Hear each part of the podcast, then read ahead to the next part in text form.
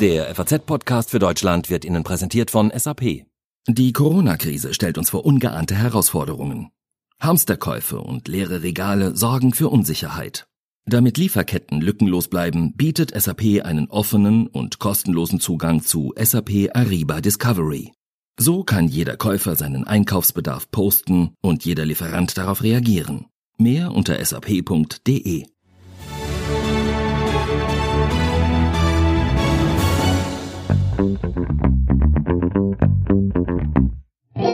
Ich finde es richtig gut, dass wir mal wieder mit guten Nachrichten starten können. Da lässt sich doch im Anschluss auch viel entspannter über das emotional so aufgeladene Thema Eurobonds sprechen. Also, was haben wir? Der Anstieg der Corona-Infizierten hier in Deutschland ist laut Robert Koch Institut der niedrigste seit über zwei Wochen. Aktuell schätzen wir die Zahl der Genesenen in Deutschland auf 33.300. Das ist eine erfreuliche Zahl. Die Anzahl der neu übermittelten Fälle ist etwas geringer.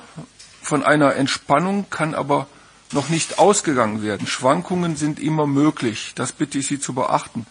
Wir müssen die nächsten Tage abwarten, ob sich äh, bei den Meldungen ein Trend abzeichnet. Können wir also gleich in Ruhe diskutieren über die Frage, die Europa gerade spaltet. Sollen finanzielle Hilfen von allen Mitgliedstaaten abgesichert werden? Das wären ja Eurobonds. Oder müssen die Kreditnehmer weiterhin alleine dafür gerade stehen und bürgen? Das besprechen wir unter anderem mit der Leiterin des Goethe-Hauses in Rom, Maria Gazzetti, mit dem Wirtschaftsweisen Lars Feld und wir schalten auch später noch nach Brüssel zu Hendrik Kafsack, wo sich heute die Finanzminister per Videokonferenz zusammenschalten, um über die nächsten Maßnahmen, auch Eurobonds ja oder nein, zu diskutieren. Hallo und herzlich willkommen beim FAZ Podcast für Deutschland an diesem 7. April. Ich bin Andreas Krobock. Schön, dass Sie dabei sind.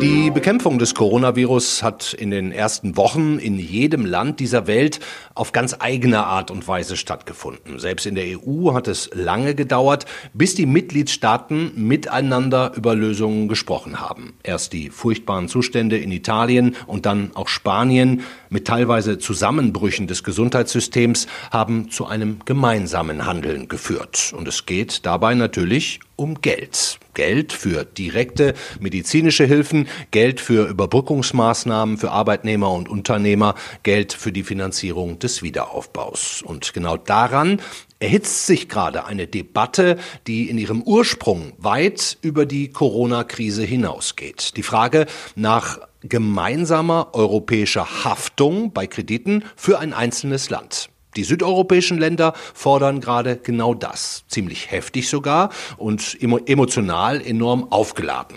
In den vergangenen Tagen gab es bei uns in der FAZ eine große Anzeige, eine Petition, unterschrieben auch von vielen italienischen Bürgermeistern, die ja argumentativ aufs Ganze gehen. Meine Kollegin Katrin Jakob hat die wichtigsten Sätze nochmal zusammengefasst. Liebe deutsche Freunde, wenn die EU jetzt nicht beweist, dass sie existiert, wird sie aufhören zu bestehen.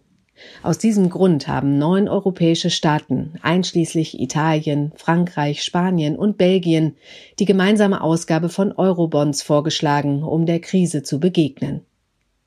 Derzeit führen allerdings die Niederlande eine Gruppe von Ländern an, die sich dieser Strategie widersetzen, und auch Deutschland scheint dieser Gruppe folgen zu wollen.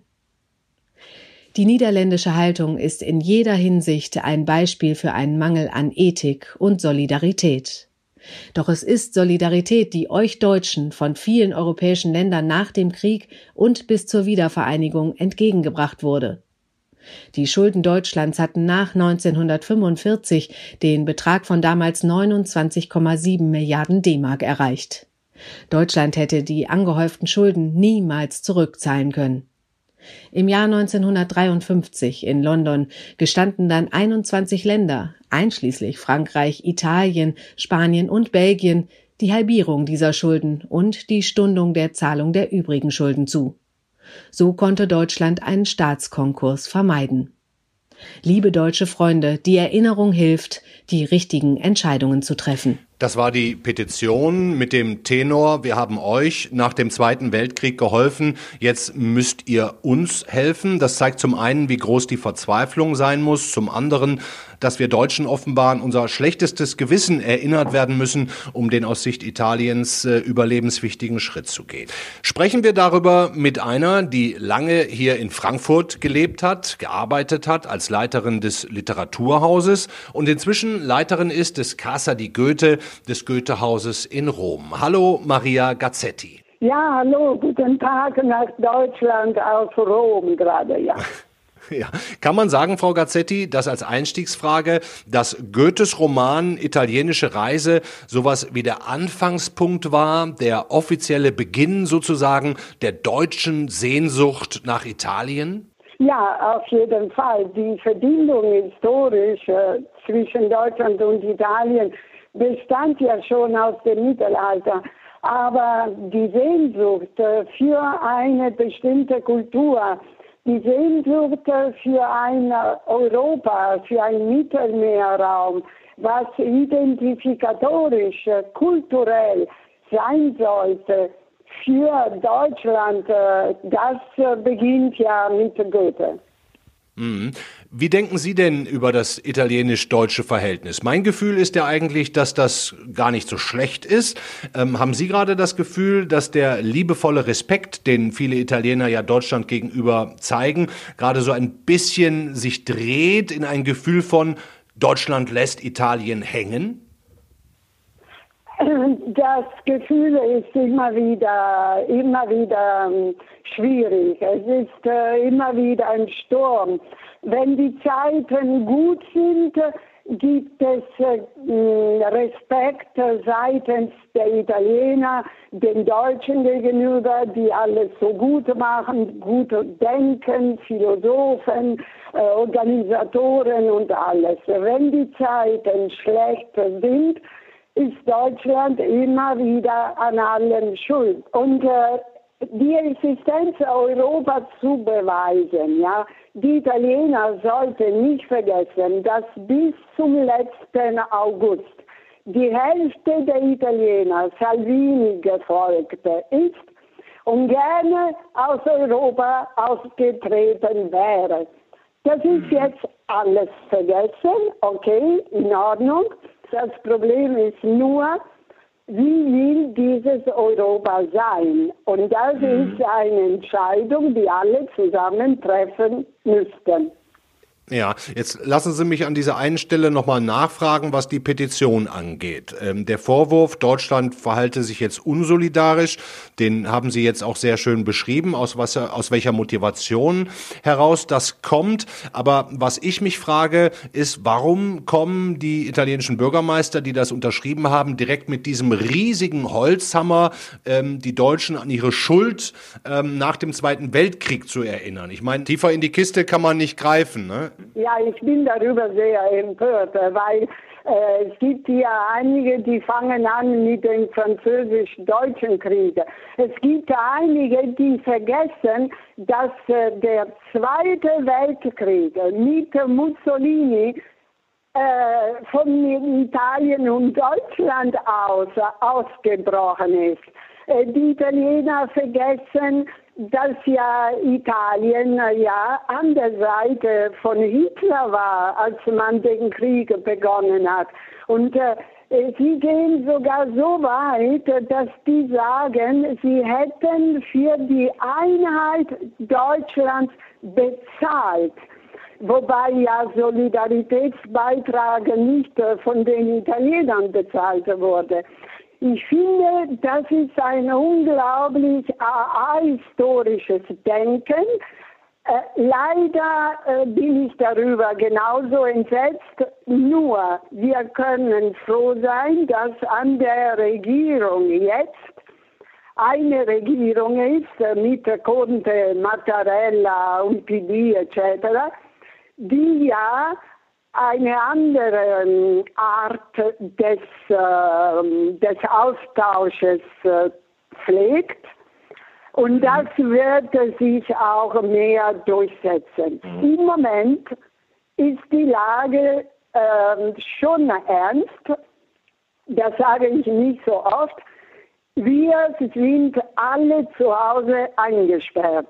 Ich glaube, die Deutschen machen sich kein Bild davon. Frau Gazzetti, vielleicht ist es ja dann unter diesen extremen Umständen, die ja bei Ihnen herrschen, bei uns in Deutschland vielleicht noch nicht ganz so extrem, so wie Sie das gerade beschrieben haben, ähm, vielleicht ist es ja sogar auch ein bisschen verständlich, dass die Emotionen ähm, mit den Menschen durchgehen, dass man fast auch durchdreht in dieser sozialen Isolation. Was würden Sie denn sagen? Was wäre denn eine Lösung auch außerhalb von Eurobonds wie Deutschland, vielleicht auch auf Italien, das ja sehr verletzt ist gerade und verzweifelt zugehen könnte, um auch einfach zu signalisieren, hallo, ciao Italia, wir sind bei dir, wir denken an dich, wir wollen nur nicht gerade genau diese Eurobonds. Es muss klar sein, dass diese Gemeinschaftspakete nur für die Corona-Schädigung ist und nicht für die Schulden, die jedes Land für sich hat. Und da glaube ich, dass auch in Deutschland Emotionen hochgehen, weil es ist nicht Deutschland alleine, die zahlen muss, sondern jedes Land prozentual zum Bruttosozialprodukt werde in diese Kasse seinen Anteil da rein tun. Frau Gazzetti, erstmal vielen Dank und alles Gute nach Rom. Wir haben ein bisschen besser verstanden, ähm, wie die Italiener gerade über Deutschland denken, aber eben auch, weil sie aufgrund der aktuellen Lage so verzweifelt sind. Ich wünsche mir auch, dass wir eine Lösung finden, aber fürs erste einmal vielen Dank und äh, alles Gute nach Rom. Grazie, grazie. Tschüss. Die italienischen Forderungen nach mehr Solidarität sind also sehr, sehr deutlich. Sprechen wir als nächstes äh, am besten mit einem, der sich wirtschaftlich auskennt, volkswirtschaftlich, wie kaum ein zweiter, dessen Meinung in der Regierung geschätzt und gehört wird, und zwar den Wirtschaftsweisen Lars Fels. Hallo, Herr Fels. Hallo, grüße Sie. Herr Feld, lassen Sie uns zunächst mal die Basis klären, wenn es um finanzielle Instrumente der EU geht. Sie sind, wie unsere Regierung, auch gegen die Einführung von Eurobonds, oder? Ja, das ist korrekt, äh, wobei ich ganz gerne bei der Bezeichnung dieser äh, unterschiedlichen Finanzierungsformen äh, versuche zu betonen, äh, um was es eigentlich geht. Es geht im Grunde um die gesamtschuldnerische Haftung und bei der bin ich äußerst kritisch. Mhm, kurz vielleicht zum Verständnis, wo überhaupt das Problem liegt aus deutscher Sicht. Euro-Bonds oder Corona-Bonds würde ja nicht heißen, dass im Falle von zum Beispiel Italien jetzt alle europäischen Länder die Schulden gemeinsam zurückzahlen müssten, sondern es geht nur um die Haftung, oder? Es geht im Grunde nur um die Haftung. Äh, gesamtschuldnerische Haftung heißt ja, dass sich der Gläubiger ähm, einer Anleihe beispielsweise äh, bei einem der Schuldner, die gesamtschuldnerisch haften, in voller Höhe des Betrages einer solchen Anleihe bedienen kann. Also im Außenverhältnis reicht es auf einen der gesamtschuldnerischen ähm, Schuldner zuzugreifen. Äh, die müssen dann sehen, wie sie im Innenverhältnis miteinander umgehen. Das wäre also so wie bei uns äh, eine BGB-Gesellschaft im bürgerlichen Recht. Äh, da haben wir genau diese Situation und die ist dort immer schon äußerst problematisch. Sie ist noch schwieriger zwischen Staaten. Mhm. Aber wie wäre das jetzt mit der Haftung? Würde die nur dann greifen, wenn jetzt beispielsweise der italienische Staat nicht mehr äh, äh, handlungsfähig wäre, also quasi pleite?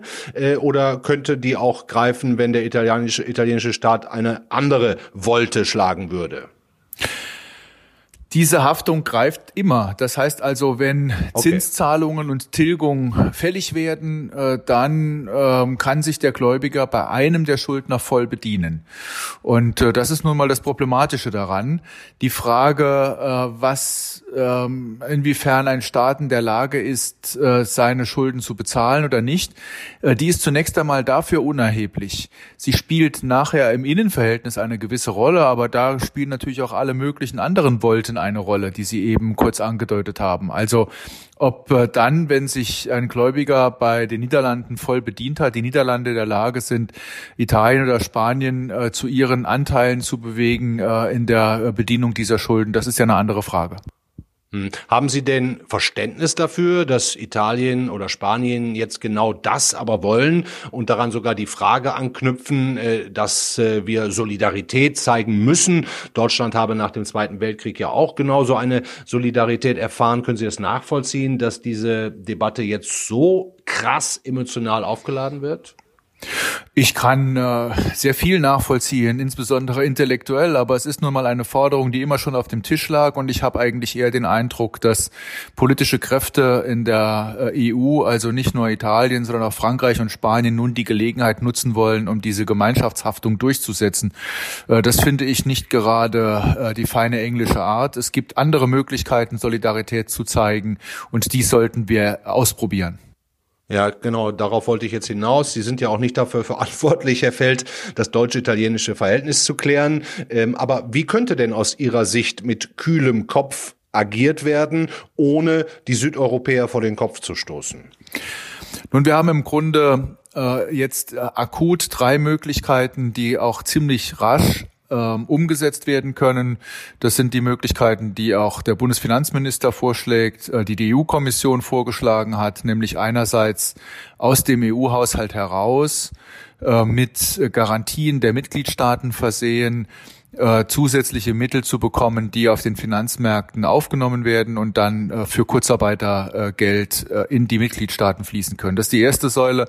Die zweite Säule, äh, das sind äh, Kredite der Europäischen Investitionsbank für Unternehmen, äh, verstärkt in den besonders stark betroffenen Mitgliedstaaten. Und drittens ähm, über den ESM, über den Europäischen Stabilitätsmechanismus die Möglichkeit, ähm, dort diesen äh, Rettungsschirm, ne? Ja. Das ist der Rettungsschirm, genau. Das sind die akuten Maßnahmen. Aber ich würde schon auch äh, vorschlagen, dass wir etwas weiterdenken. Wir befinden uns ja sowieso in der EU gegenwärtig in Haushaltsverhandlungen. Die sollten in der deutschen Ratspräsidentschaft geklärt werden, diese haushaltspolitischen Fragen für die kommenden paar Jahre. Und aus meiner Sicht ist schon ziemlich klar, dass Italien auf absehbare Zeit kein Nettozahler in den EU-Haushalt sein kann. Auch da ist Solidarität von Seiten der, der anderen Mitgliedstaaten gefordert. Nicht nur der Nettozahler wie Deutschland, auch der bisherigen Nettoempfänger, die nicht so stark betroffen sind, aber besonders begünstigt waren in der Vergangenheit durch die Strukturfonds. Hm. Halten Sie denn die Corona-Krise beziehungsweise die Suche jetzt auch nach Exit-Strategien, die findet ja auch in allen Staaten statt, für eher nationale Aufgaben oder doch eine gemeinsame europäische? Nun, der Großteil dessen, was wir hier diskutieren, sind nationale Aufgaben, denn es geht ja in erster Linie darum, die gesundheitspolitischen Maßnahmen zu ergreifen, äh, die notwendig sind, um Leben zu retten. Äh, die sind zum Teil in vielen Mitgliedstaaten ja auch regionale Aufgaben beziehungsweise Aufgaben der regionalen Einheiten. Das gilt nicht zuletzt für Italien mit seinen italienischen Regionen, die für die Krankenhäuser verantwortlich sind. Das haben wir in Deutschland ebenfalls. Wir haben hier auch regionale und sogar lokale Verantwortungen. Da gibt es zunächst einmal für die Gesundheitspolitik keine Rolle der EU. Die Frage, die wir diskutieren, ist eine, die sich ergibt, weil manche Mitgliedstaaten eben schon eine relativ hohe Verschuldung haben und äh, Sorgen bestehen, dass bei weiterer Verschuldung die Finanzierung nicht gewährleistet ist. Äh, da äh, müsste man sich äh, im Rahmen der EU Gedanken machen und deswegen diskutieren wir die Frage der Corona-Bonds. Mhm. Sind Sie denn grundsätzlich in zweierlei Hinsichten optimistisch? Zum einen, dass so ein Exit, ein Ausstieg aus diesem Lockdown äh, in den nächsten Wochen erfolgen kann und zum anderen dann vor allem auch, ob wir relativ schnell wieder an unser normales volkswirtschaftliches Leben anknüpfen werden können? Ich bin im Grundsatz ein sehr optimistischer Mensch. Also ich habe einerseits den Eindruck, dass wir gesundheitspolitisch ziemlich gut reagiert haben bisher auf diese Krise.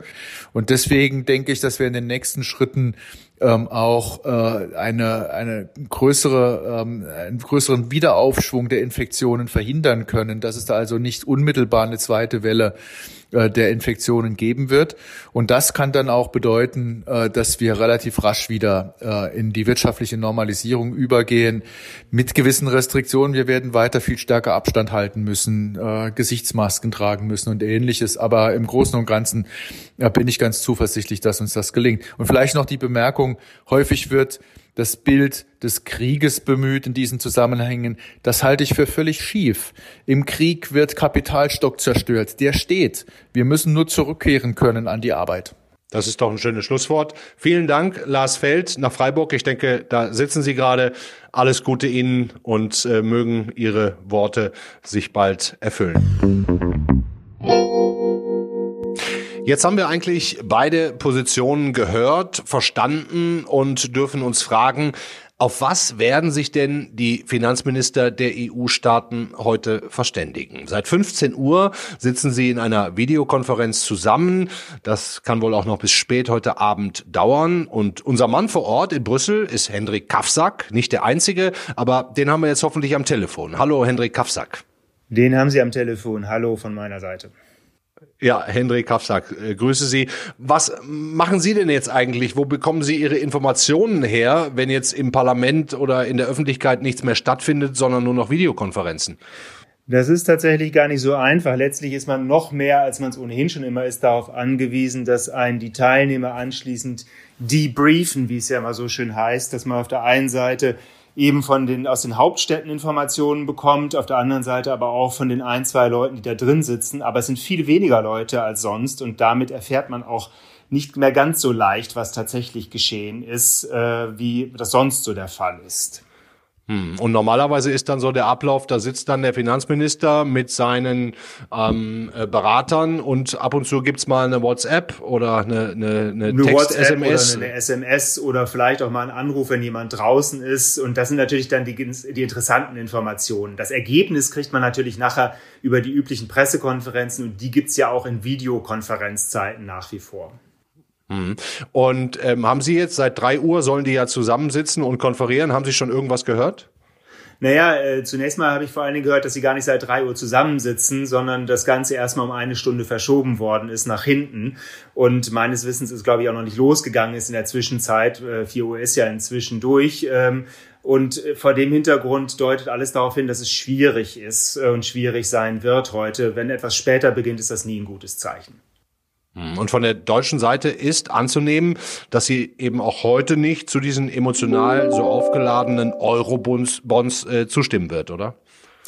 Davon ist fest auszugehen. Äh, Scholz hat ja im Vorfeld klar gemacht, dass er der Ansicht ist, dass man über andere Mittel verfügt und dass man letztlich diese Bonds, äh, ob sie jetzt Corona-Bonds oder anders heißen, äh, nicht braucht. Auf der anderen Seite steht Le Maire, sein französischer Amtskollege, der anscheinend, so hört man zumindest derzeit, darauf beharrt, dass es zumindest dafür einen relativ konkreten Ansatz gibt.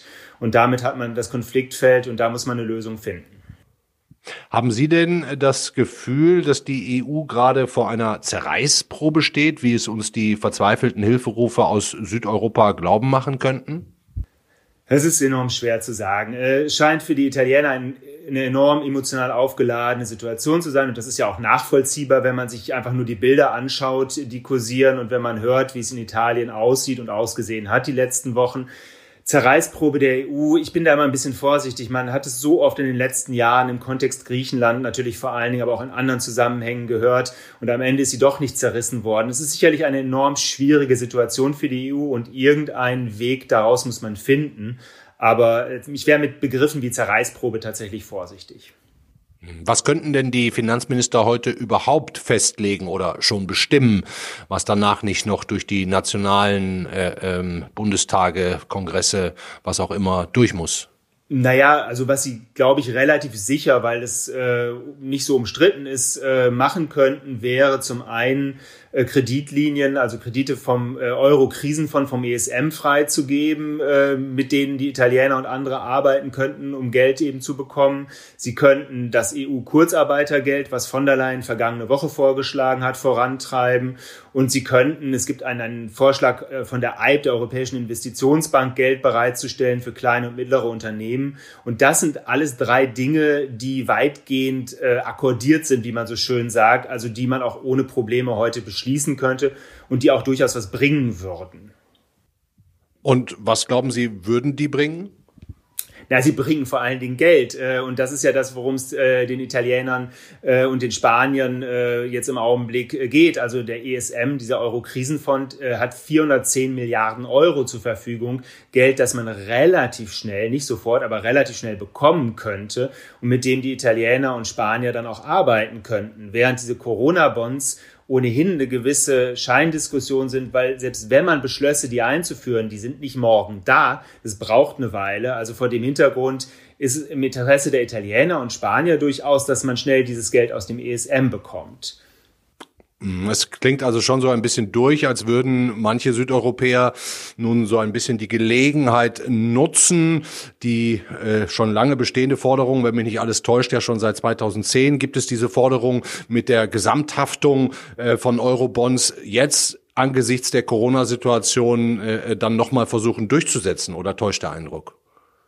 Ich bin mir nicht so sicher, ob das eine faire Sichtweise ist. Natürlich äh, ist es so, dass sie diese Bonds gerne hätten. Ähm, es klingt aber jetzt so ein bisschen so, als wenn die Italiener äh, kalkulierend da sitzen würden und sagen, jetzt haben wir eine geniale Situation, um das durchzudrücken, da kann keiner Nein zu sagen. Und ich glaube, so nüchtern wird die Debatte in Italien äh, am Ende nicht geführt und, und äh, so nüchtern und, und äh, eiskalt kalkulierend gehen die Italiener daran nicht ran.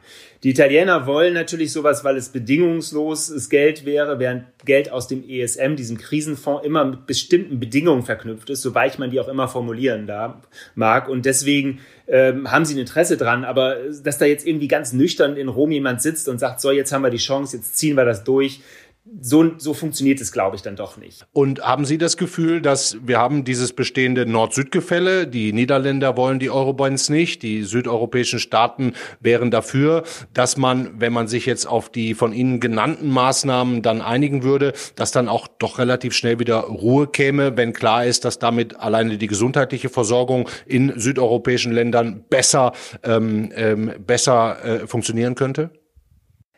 Ich glaube, das Problem ist einfach, dass diese Debatte so emotional aufgeladen ist, dass es gar nicht so sehr um die Frage geht, haben wir genug Geld, bekommen wir das Geld zu vernünftigen Konditionen. Das würde man ohne Corona-Bonds hinbekommen. Diese Corona-Bonds sind inzwischen zu einem Symbol für mangelnde oder vorhandene Solidarität geworden. Und das macht die ganze Debatte so schwierig, das Symbolhafte daran. Man würde ohne Corona-Bonds finanziell ohne Probleme auskommen. Die Frage ist nur trotz alledem, reicht das in dieser emotional aufgeladenen Lage aus, um die Südeuropäer, allen voran eben Italien und Spanien, ähm, zufriedenzustellen, um es mal vorsichtig zu formulieren. Und wie ist da Ihre Meinung? Reicht es aus? Es würde ausreichen finanziell, emotional glaube ich, fürchte ich, wird es nicht ausreichen. Und deswegen wird man irgendeine Lösung finden müssen, die dann vielleicht so aussieht, dass man am Ende sagt, wir beschließen erstmal die Sachen, die ich aufgelistet habe, den Euro-Krisenfonds, das Kurzarbeitergeld und die, die Gelder der EIB, dann haben wir erstmal Geld und dann versprechen wir den Südeuropäern, dass wir uns ernsthaft mit der Frage Corona-Bonds befassen. Aber dafür brauchen wir noch ein bisschen Zeit. Und dann ist Zeit gewonnen, um das dann in Ruhe zu tun und vielleicht in vernünftige Bahnen zu lenken. Klingt nach einer vernünftigen Lösung. Ja, wir sind sehr gespannt. Dankeschön, Hendrik Kafsack, nach Brüssel und wir wünschen uns und Ihnen, dass Sie da in den nächsten Stunden vielleicht doch ein paar Informationen aus dieser Videokonferenz herausbekommen. Vielen Dank.